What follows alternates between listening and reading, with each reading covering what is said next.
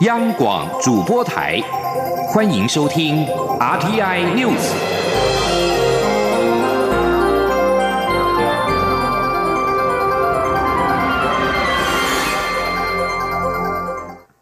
各位好，我是主播王玉伟，欢迎收听这节央广主播台提供给您的 RTI News。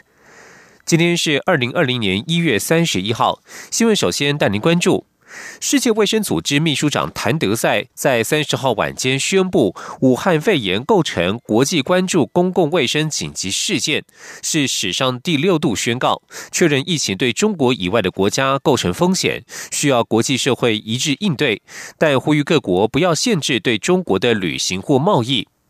紧急委员会主席胡鑫在记者会表示，与会者三十号几乎一致建议宣告为紧急事件，原因是除了中国境内的案件数量上升，境外出现确认病例的国家数目也增加。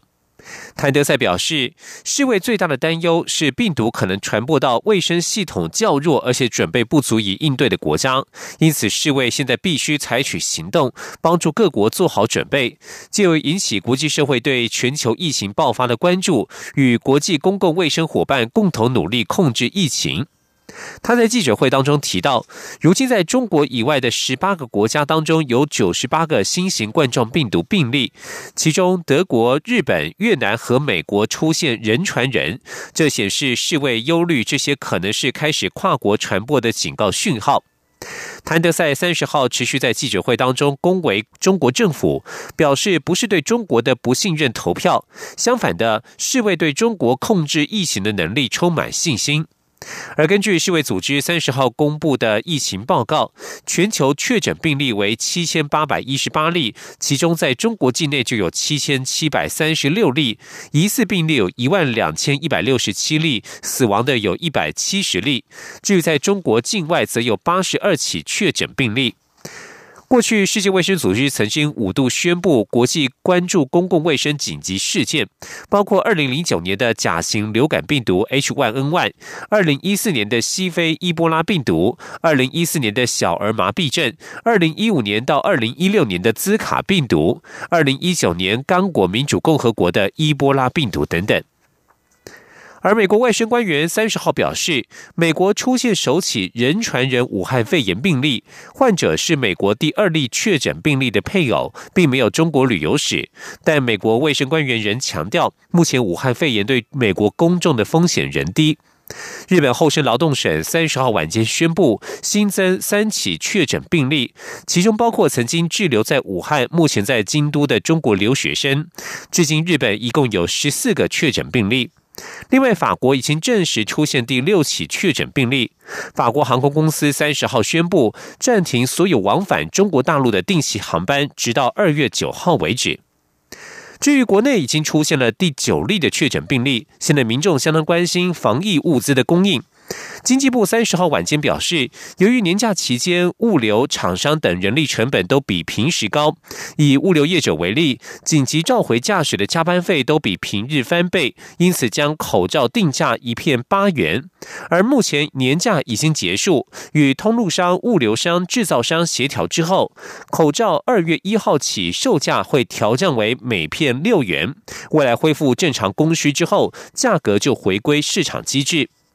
受到武汉肺炎影响，台湾口罩需求大幅攀升。中央流行疫情指挥中心已经宣布，将全面征购国内厂商的每日制造产量。经济部表示，中央流行疫情指挥中心统一征购的政策暂定维持到二月十五号为止，每天征购的制造产量约为一天四百万片，日后会努力加大产能。四百万片的分配为一百四十万片提供医疗及防疫公务使用，六十万片给医院内的药庄、药局、医材通路提供民众就医使用，其他两百万片释出给四大超商，并维持每人限购一到三片。行政院长苏贞昌三十号表示，若有人企图经由网络交易，以快递或邮包的方式寄出口罩，海关将依法没收。情节严重者，除了没收之外，可处货价三倍以下的罚款；而意图抬高价格、恶意囤积口罩，则违反刑法第两百五十一条，最高可处三年有期徒刑，并科罚金三十万元。财政部表示，接获有业者在淘宝贩售口罩，并注明可以将商品寄送到中国大陆。虽然业者稍早已经自行将商品下架，财政部仍然呼吁违规以快递邮包寄口罩出国，海关必定严格拦查。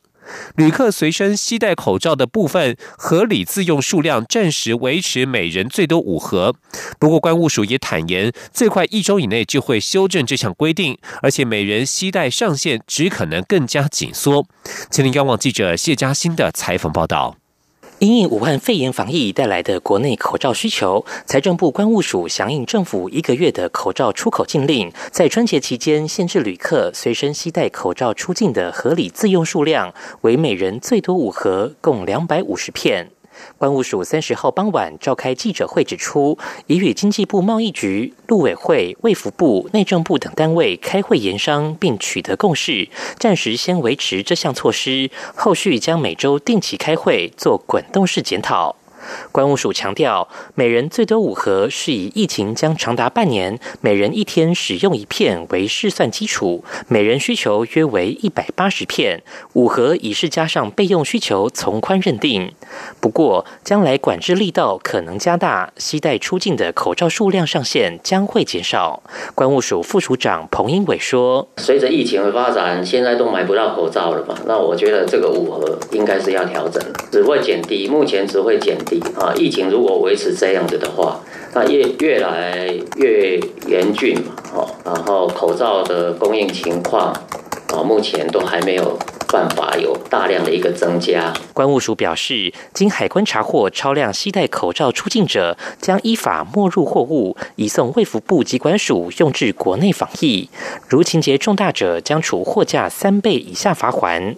关务署提醒，不得以邮寄、快递等方式寄送口罩出口，相关单位将加强查缉。依照二十九号台北关统计，已查获四件违规邮包，共扣押了两千零九十五片口罩，其中包括寄往澳洲、中国香港及新加坡，并以寄往澳洲一千三百片最多，其次为寄往中国的五百片。中央广播电台记者谢嘉欣采访报道。武汉肺炎疫情全球陆续出现确诊病例，引发国际关注。考量全球防疫不能有缺口，包括日本首相安倍晋三、加拿大总理杜鲁托等国家领袖相继支持台湾加入世界卫生组织。对此，中央流行疫情指挥中心指挥官、卫福部长陈时中在三十号重申，台湾需要 WHO，而世卫组织 WHO 也需要台湾。陈时中表示，武汉肺炎病毒的发展显示出速度对防疫的重要性。如果台湾能够获得更多国家的病例资料与相关经验，对台湾整体防疫思考会更有帮助。如今台湾有确诊病例的治疗经验、疫病调查结果，这对国际也也会也会有医疗意义。因此，强调台湾确实需要加入世界卫生组织。而对于日本与加拿大的支持，蔡英文总统三十号在总统府场厅发表谈话时，特别感谢国际友人这段时间对于台湾加入世卫组织的公开支持。总统指出，武汉肺炎的疫情让世人充分理解台湾在防疫工作上的重要性，以及台湾人对于健康的诉求。他并且表示，世卫组织不应该因为政治因素而排除台湾，要给台湾参与的空间，才能够在防疫第一线发挥功能，同时确保台湾人的健康。另外，蔡英文总统表示，针对武汉肺炎，已经召开了国安高层会议。他要求相关单位落实人流管理，加强对防疫物资的控管，提供正确的防疫资讯，并且让中央地方防疫脚步齐一，同时采取八项措施，降低疫情对经济造成的冲击。前立记者欧阳梦平的采访报道。蔡英文总统三十号下午在副总统陈建仁陪同下，于总统府场厅发表谈话。他指出，稍早已经举行国安高层会议，完整讨论武汉肺炎疫情的掌握及防治工作，也针对疫情可能对台湾造成的冲击，予拟应应作为。针对防疫，总统要求各单位持续落实人流的管理，持续监控具有中国旅游史的旅客，具有湖北旅游史的旅客则要落实居家隔离十四天，防堵疫情可能出现。的缺口，同时加强防疫物资的管控。总统说，在年假后，国内的口罩能够逐步的恢复生产，可以提升到每天四百二十万片，供应量渴望逐步的恢复正常。政府的相关部门会以统一增购、统一调控、统一售价的措施，追踪我们口罩的产量跟存量，确保我们国内的供需供应。无语，请国人不要恐慌抢购口罩，我们也会严格查缉囤积跟哄抬物价的情况。总统指出，接下来的工作重点是提供正确的防疫资讯。他要求防疫指挥中心订定防疫行为指引，并有效宣导，让国人了解如何进行自我健康管理，以及在各种工作场所的防疫作为，让国人能够正常生活、谨慎防疫。他也请相关部门研议，比照当年防治严重急性呼吸道症候群 SARS 的做法，在有需要时征用商业频道特定时段，提供国人最清楚、正确的防疫讯息。他也再次提醒国人，不要传递没有经过确认或证实的错假讯息。最后，蔡总统请行政院召开各县市防疫指挥官的联席会议，让中央、地方的脚步齐一，强化彼此防疫系统的协调，落实防疫工作。在经济方面，总统也指示相关部门采取八项应应措施，包括稳定股汇市，减少短期心理因素的冲击，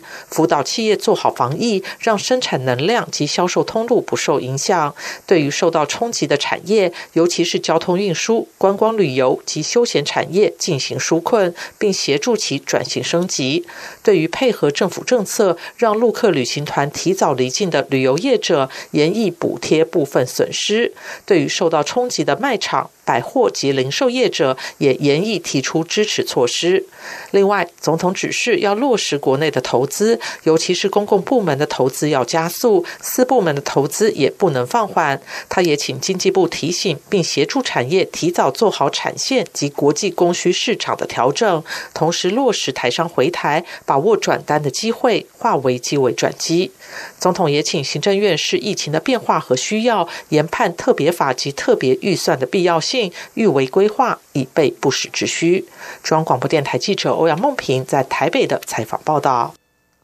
继续关心国际消息，美国商务部三十号公布，去年国内生产毛额 GDP 成长率初值由二零一八年的百分之二点八降至百分之二点三，距离美国总统川普锁定的百分之三经济成长率目标越来越远，归咎于企业投资和出口表现减弱。数据显示，由于美国消费者信心维持强劲，刺激消费和购物的买气，加上政府持续支出，成功抵消企业投资走软，拉抬美国经济成长。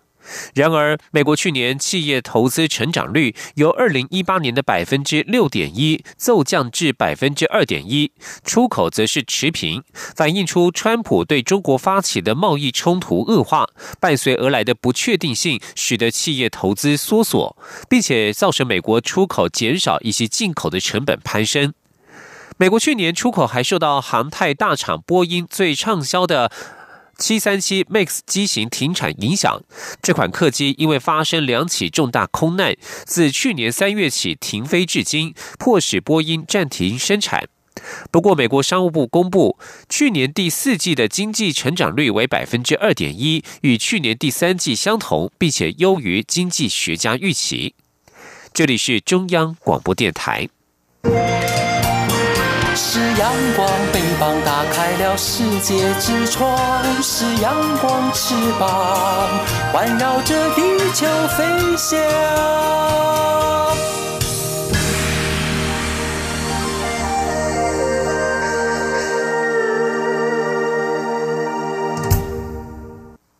各位好，我是主播王玉伟，欢迎继续收听新闻。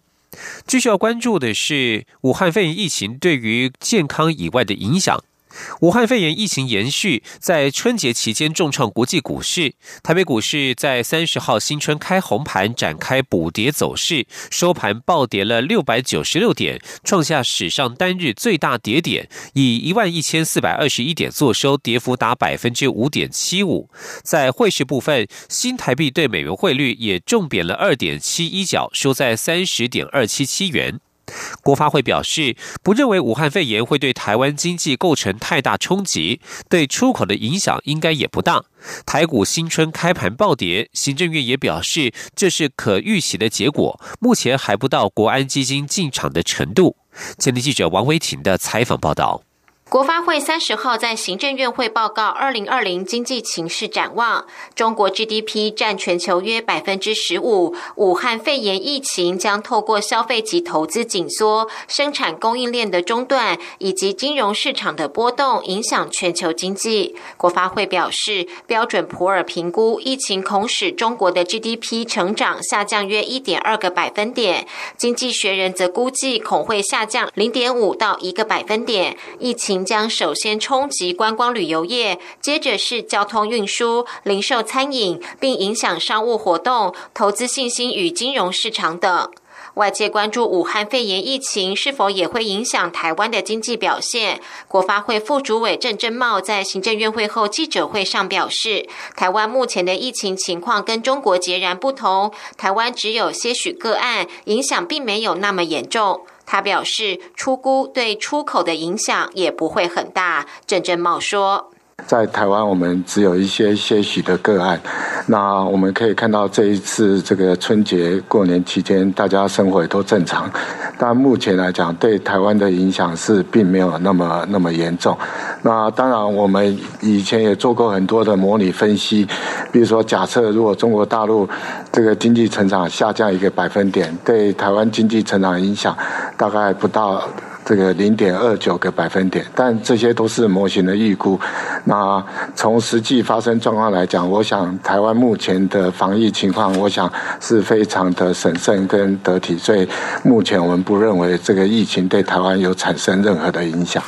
针对外界预估，武汉肺炎疫情可能会导致下修经济成长率零点五个百分点。郑正茂表示，这是很极端的情况下才会发生，例如国际经济非常糟糕，且国内政府无所作为。但是这些不太可能发生。他表示，今年预测经济成长率百分之二点七二，来自政府的贡献超过一半，操之在己的部分很高。他不认为对台湾经济会有很大的冲击。另外，台股今天新春开盘暴跌，郑正茂表示，因为春节封关期间股市动荡，台股开盘下跌是一次性反应。行政院发言人古勒斯尤达卡也表示，这是可预期的结果，政府有以待之，但是目前还不到国安基金进场的程度。古勒斯也表示，SARS 时期冲击台湾经济，这次武汉肺炎虽会有一定影响，但是台湾的经济体质、政府的防疫应变能力已经不可同日而语，呼吁民众不用担心。中央广播电台记者王威婷采访报道。在二零零三年号召编转 SARS 安心手册的中华心理卫生协会常务监事张玉在三十号受访表示，当年 SARS 被隔离者曾经出现愤怒、焦虑、强迫症等情绪反应，如今面对武汉肺炎疫情，被隔离者的心理压力一样不能轻忽。他呼吁政府应该提出心理卫生指引，协助社会度过压力期。前天记者肖兆平的采访报道。根据中央流行疫情指挥中心统计，为应应中国武汉肺炎疫情，目前规定需居家隔离或居家检疫两周的民众约有两千多人。在面对未知的新兴传染病以及不断更新的疫情讯息下，不管是社会。或被隔离者难免会有不断升高的心理压力。在两千零三年 SARS 期间，号召成立心理健康行动联盟，并架设 SARS 心理健康资讯网，分享安心手册的中华心理卫生协会常务监事张觉三十号受访表示，当年抗 SARS 期间。曾有被隔离的医护人员出现强迫洗地的行为，或是有愤怒。焦虑等的强烈不安反应，基于健康立场，当时有一群专家就编撰了一份适用给被隔离者、医护人员、一般民众等的心理调试手册。他认为，如今社会面临武汉肺炎考验，还是可以参考原用。张杰强调，手册重点在于提醒被隔离者或有家人被隔离的民众该如何面对情绪，并成为相互支持的心理免疫力。他说：“因为目前我们的网络啊，或者是这个电话呀、手机啊、Line 啊都存在，所以我们现在的我们比以前好多了，就是那个联系联系上，找到一些，就说朋友去。”讲出来，你担心害怕。那但是呢，照顾情绪还是第一个，就是你要面对情绪。张觉进一步表示，虽然政府及时说明疫情能降低无谓的恐慌，但目前较少看见心理支持的公共资源。他建议卫福部可以编撰指引，整合各种服务专线，引导民众度过压力期。他说：“卫福部是不是自己要来做一个呢？好，我们重新可以把我们的东西发给大家，让他们知道说，在医在住院的时候你会。”怎么调整自己或是什么？张觉提醒，不要因为对疫情的无知或错误的歧视，增加不必要的心理压力，而是更应学习新资讯来稳定情绪，保护家人。中央广播电台记者肖照平采访报道。关心春节疏运的成绩单。交通部在今年春节前夕陆续开通南新南回公路、西滨快速道路以及苏花公路改善工程全线，让民众在春节期间返乡出游更加便利。结果，公路总局在三十号经过统计，不仅苏花改尖峰旅行时间大幅缩短近半小时，南回也在尖峰车流量大幅提升四成的情况之下，车速依然顺畅。此外，西滨也如期达成了国道替代道路的功能。吉林央广记者吴丽君的采访报道。挥别长达七天的春节假期，外界关切今年大选前陆续通车的新南回公路、西滨快速道路以及苏花改这三条道路是否顺利度过首波春节疏运的挑战。对此，公路总局交通管理组组长薛赞天三十号受访指出，春节期间苏花改南下疏运高峰落在二十五、二十六号，单日交通量达一万。万七千七百多辆，但行车速率仍维持五十八公里，较去年提升百分之二十五。北上高峰则落在假期后两天，其中初四达两万辆，初五更高达两万一千七百多辆，导致进入速花改前的崇德一带车多回堵，车速也降至二十到四十公里。不过进入速花改后，车速随即提升。至五十五公里，较去年春节行车速率提升百分之十六，也因此今年苏花改春节尖峰旅行时间至少缩短了十四到二十八分钟。薛赞天说：“整体而言，今年春节以外地区因为苏花改通车后有比较明显的改善，现在尖峰的旅行时间，初一的话，苏澳到崇德最长的旅行时间，去年是大概一。”百三十九分钟，那今年是一百一十一分钟。那初四的话，从德到苏澳，那个旅行时间，去年是大概一百三十九分钟。那今年大概是一百二十五分钟，那稍微有缩短一些了。此外，西南回往台东方向，春节尖峰落在年初三，总计一万七千辆，较去年春节尖峰增加百分之四十。不过车速仍维持五六十公里，显示道路服务品质大幅提升。至于往屏东的尖峰，则落在年初五，每天一万三千辆。而西滨快速道路新竹香山以南，则被视为国道一号及三号的替代道路。今年春节期间，平均每天南下九千辆。北上一万六千八百多辆，都较去年春节增加。南下尖峰时段车速也可维持七十公里，较去年春节提升百分之十。值得一提的是，北上尖峰落在二十七、二十八号，其中初三单日达三万七千多辆，初四更突破四万一千辆，分别较去年增加百分之十五到百分之二十，显示已逐渐发挥国道替代道路的功能。中央广播电台记者吴丽君在台北采访报道。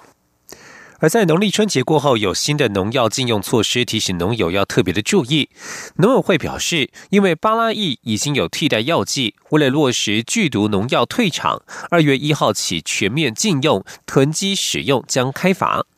农委会指出，巴拉益农药虽然便宜好用，但是使用不慎或误食伤害大。卫福部统计，每年约造成两百人死亡，因不当使用风险高，而且已经有替代药剂，因此在二零一七年十月五号公告，自二零一八年二月一号起禁止加工及输入，二零一九年二月一号起禁止分装，并且从二零二零二零二零年二月一号起禁止贩售及使用。目前全球有七十七个国家禁用或限用。农委会也推出了补助措施，鼓励农民选用替代药剂。其中，产销履历红豆不使用落叶剂者，给予每公顷新台币一点五万元的奖励金；使用氯酸钠落叶剂者，每公顷补助六千五百元。农委会提醒农民，如果仍然囤积使用被查获，可依农药管理法开罚一万五千元以上十五万元以下的罚款。继续关心政坛动态。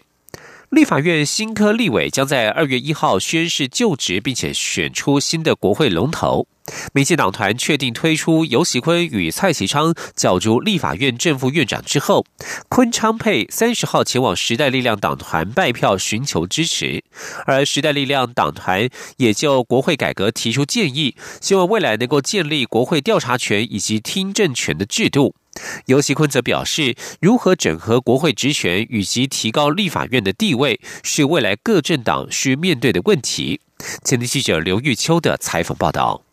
新国会即将展开，对于新地院龙头之争，占有国会过半席次的民进党团确定将推派部分区立委尤锡坤与现任立法院副院长蔡其昌角逐正副院长，而昆昌佩在民进党新任党鞭的陪同下，在三十号也前往时代力量新地院党团拜会，寻求支持。即将上任的时代力量党团总召邱显志在会中表示，实力非常关注国会改革的议题，虽然新国会未来。还不知道会不会有正副院长候选人，但他希望能有类似政见发表的演讲，也期望能施行记名投票。另外，邱显志也建议，希望台湾国会能像国外一样有调查权及听证权。邱显志说：“这个走投无路的人，哈，接受他的陈情之后，应该这样的一个国会议员，理论上应该有一个相应的最起码的一个国会调查权，或者是定好的